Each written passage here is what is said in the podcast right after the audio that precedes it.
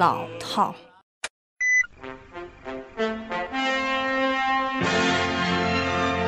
无聊。二鞠躬，三鞠躬，家属长得一点都不帅。唉，就没有一个适合我这种文艺女青年的节目吗？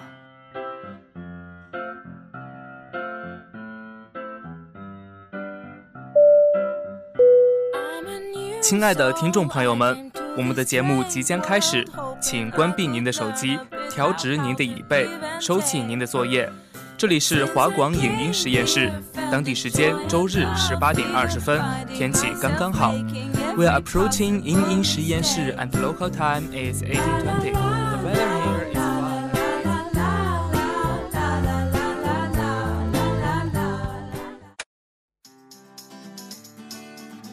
一首好的音乐需要什么？曲调、歌词，加些点睛的触媒。一部好的电影需要什么？场景、对白，再加些催化剂的独白。我们是关于影音的科学家，给你一场最艳丽的影音实验，欢迎来到影音实验室。现在开始。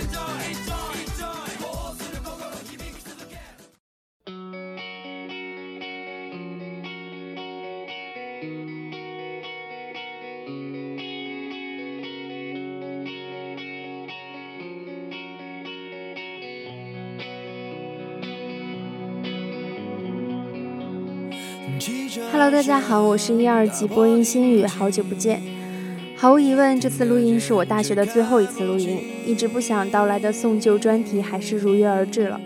不过我真的不想把自己搞得很忧伤，我提前到来的毕业季已经让我足够伤感，感觉还来不及好好的道别就要离开，所以我也实在不想在这个大学四年给我留下很多回忆的录音间里再哭一次。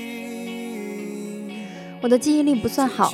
毛概、马原这些感觉背下来几乎要了我半条命，可是我对一些琐碎的小事却记得很清楚。我记得二轮面试的时候，我抽到的题目是“爱在黎明破晓前”。我记得组内考核的时候，我抽到的题目是“巴黎我爱你”。我记得我唯一一次一个人录完的一期专题是“变老”。我记得我写过的最受欢迎的一期专题是“那些年我们爱过的周杰伦”。还有什么呢？还有。我在音乐组认识的第一个人是播音祥子，音乐组对我影响最大的人是零九级播音李林峰。我在音乐组获得的第一个称赞来自于一零级组长文静，还有很多很多。我记得跟每一个人的交集，甚至还记得瑞兰跟我说的第一句话是：“同学，下一个是你吗？进来吧。”你们看，记性这么不好的我，却可以记得这么多，因为这里满满都是回忆，满满都是爱。我想不出我有什么理由不爱这里。大学四年，除了宿舍以外，待的最多的地方就是这儿。我送走了林峰，送走了文静，送走了瑞兰，我哭了三年。到该送我的时候，却没有勇气去参加这一次送旧，因为我想我去了，我一定是哭得最惨的那一个。我想三十号的时候就这样一个人自己离开，没有郑重的道别，因为这样就不算结束。我想直接笑着来参加华广的十周年台庆，就像我从来没有离开过一样。可是这里是华广啊，这里是音乐组啊。男主播提前一个星期就问我哪天有时间要一起去吃饭。天佑我爸早早就说组内聚餐的时候要叫他，他也要来送我。我们前几天也问我三十号是几点的飞机要去送我。你们看这些人就是这么可爱，这些人从来都不会让你孤单单的离开。每个人在进台的时候都被灌输了很多我们称之为传销组织的思想，比如华广情节，比如爱的鼓励。小朋友们虽然已经入台，但是可能还没有办法理解这些事情。我刚入台的时候，好像也没有办法真正的理解。可是在这里待了四年之后，我想我是理解了。当你去聚餐的时候，大家一起来一个爱的鼓励的时候，不要觉得很丢人，请用力的拍，因为你不知道旁边的人有多羡慕你。很多人都问过我为什么大四了还总往广播台跑。开始的时候我会郑重其事的给他们解释，后来我干脆直接回复一句：因为爱。是啊，都是因为爱，我们才会相聚在这里；都是因为爱，才会看到自己不满意的专题的时候感到非常的着急；都是因为爱，才会有了这样一期送旧专题。说到这里，我想我的送旧专题应该就是结束了。这是一篇没有主题的送旧，我只希望你们听到这篇专题的时候，能够感受到爱，感受到我对这里的爱。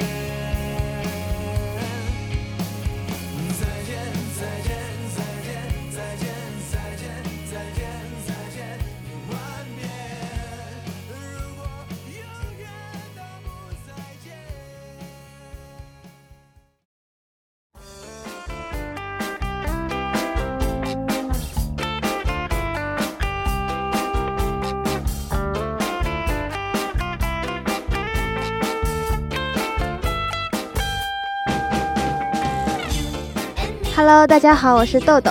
嗯，一不小心就毕业啦。我感觉其实刚进台也没有多久，感觉就是之前第一次的时候听林峰啊他们录那个送旧专题，就感觉也没多久，然后也不知道怎么的就就到我录了。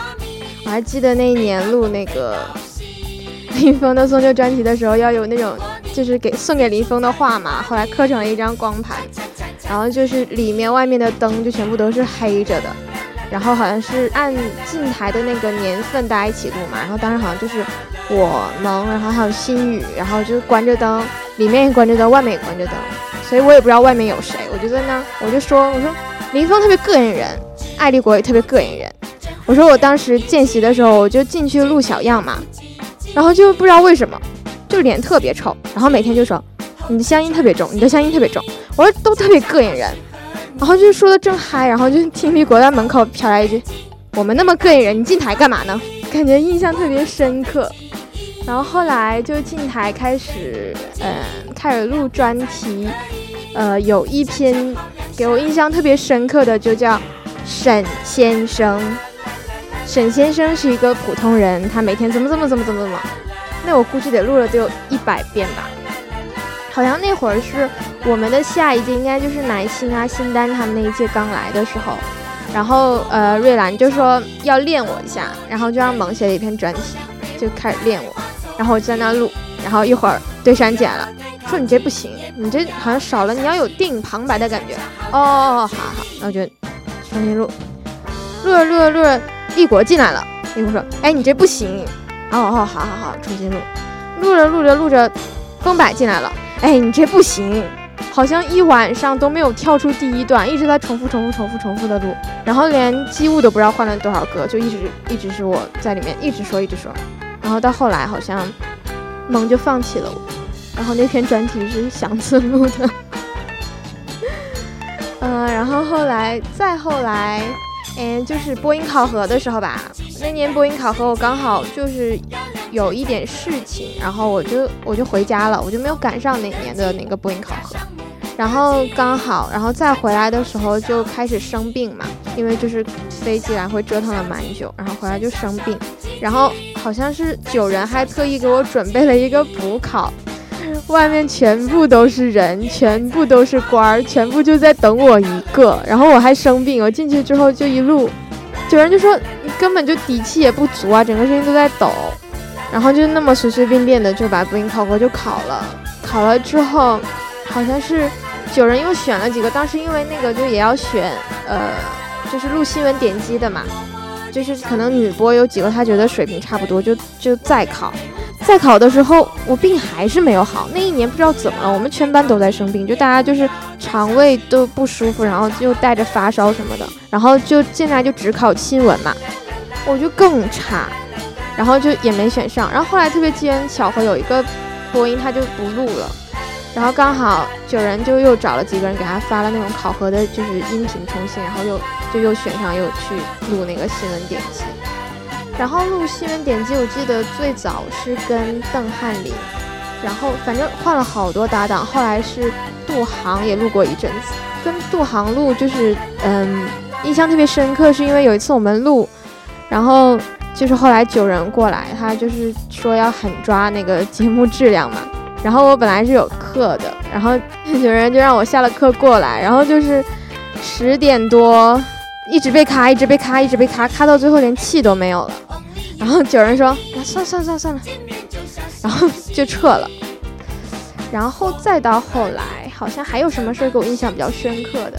啊，对对对，就是入台的时候，那个那个办公室考核，办公室考核的时候，那个就是考问题嘛，我就进去了。进去了，他们就说：“你知道，就是如果什么节目没有还是什么，你要找谁吗？”我说：“我知道呀，找康伟。”然后康伟就问：“那你知道我的电话吗？”我说：“我知道呀，幺五六。”然后我就开始，我就开始背那个号码，然后他们就乐我，因为我好像是前一秒刚看到了，其实我也只知道幺五六三个数字，因 为和我的三前三个数字是一样的。唉然后就是后来录内地榜，录内地榜的时候，好像是我和新宇录，但是就是两个人都挺忙的，然后就穿插着录。然后有一次我也不记得是发生了什么事，是可能是当时录音也没录好，然后六鹏可能有点事情，后来就决定那天中午去直播。然后那天中午还有课，老师还拖堂，我就十二点钟从那个教室跑过来，然后就直接直播，真的是还好。没有出什么大的差错，好像念错了一个什么，我也不记得，出了一点点的小差错吧。再后来就应该是写专题，就是我也不懂为什么一个播音要写专题。第一次写专题就是很费劲，应该是写了一个通宵吧，写了一个自己的故事，然后好像刚好还是第一次送旧的时候，刚好是周天，路上还听到，实在是憋不出什么，就是半夜。自己坐在寝室下面，开始写专题，写着写着不知道为什么开始哭，哭了之后三个室友都睡着了，就出门去楼下擤鼻涕，然后回来接着写，然后接着听歌，然后接着哭。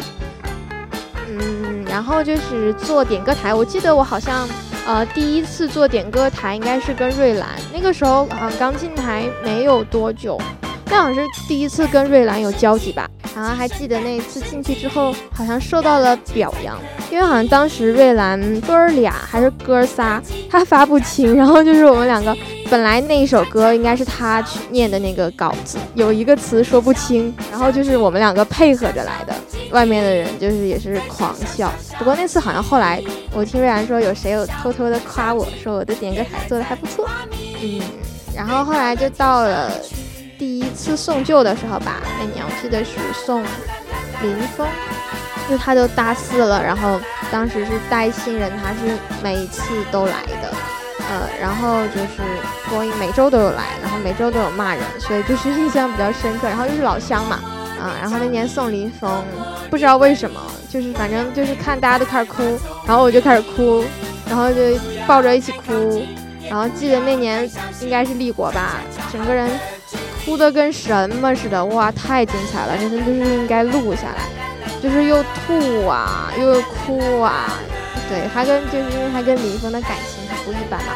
他们好像后来有一次去找我玩儿，然后本来是说要请他们吃烧烤的，结果后来那个立国说是因为林峰觉得很晚了嘛，不想让我自己一个人出去，嗯，我去的话就是他们吃饭的地方离我家也挺远的，就担心我可能不安全，就没让我去。然后就是带新人吧，新人带了一届、两届、三届，带了三届新人。我带的第一届新人现在都退台了，啊，我也想不起来当时都干了些什么。反正带新人应该是很招人恨的一个活儿，就是，好像也没有什么事情可讲了，那就这样了。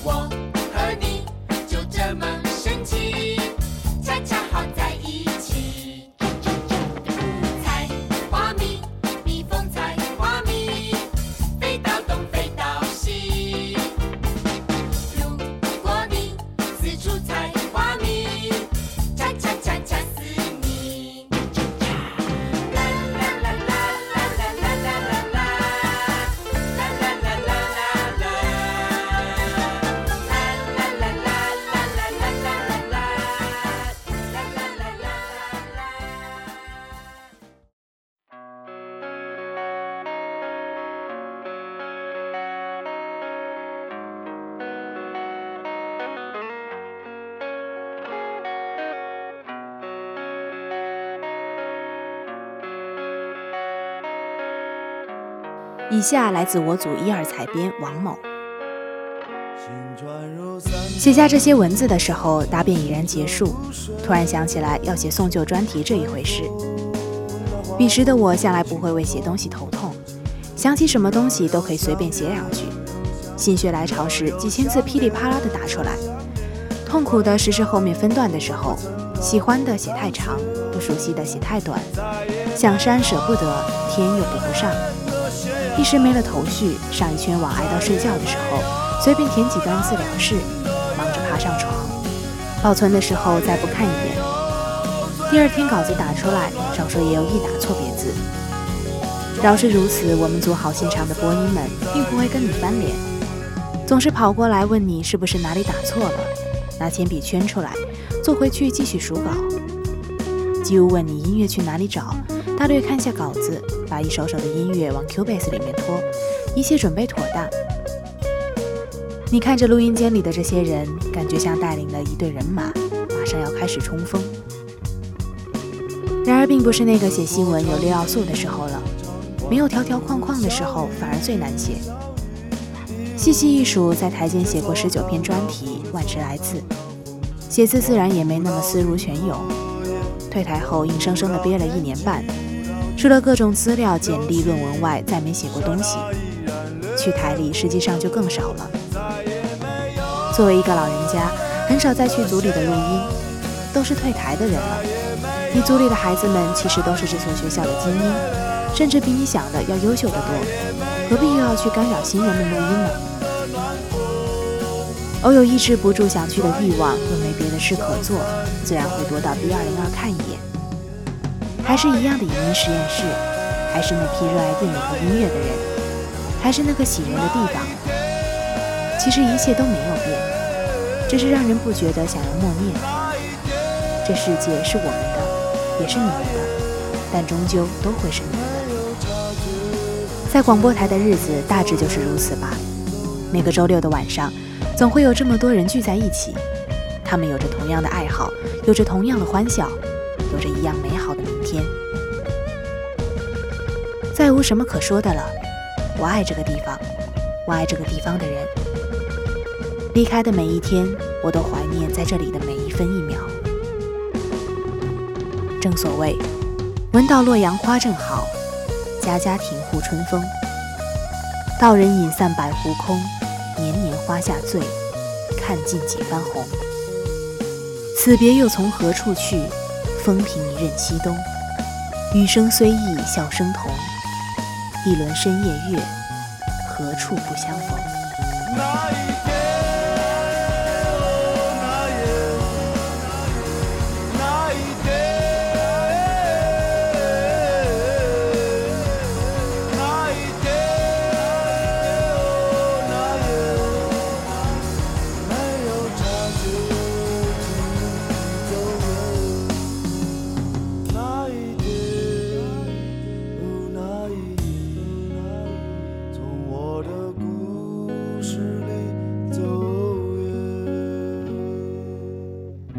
今天的影音实验室到这里就要跟大家说再见了，感谢大家的收听，我们下学期再见。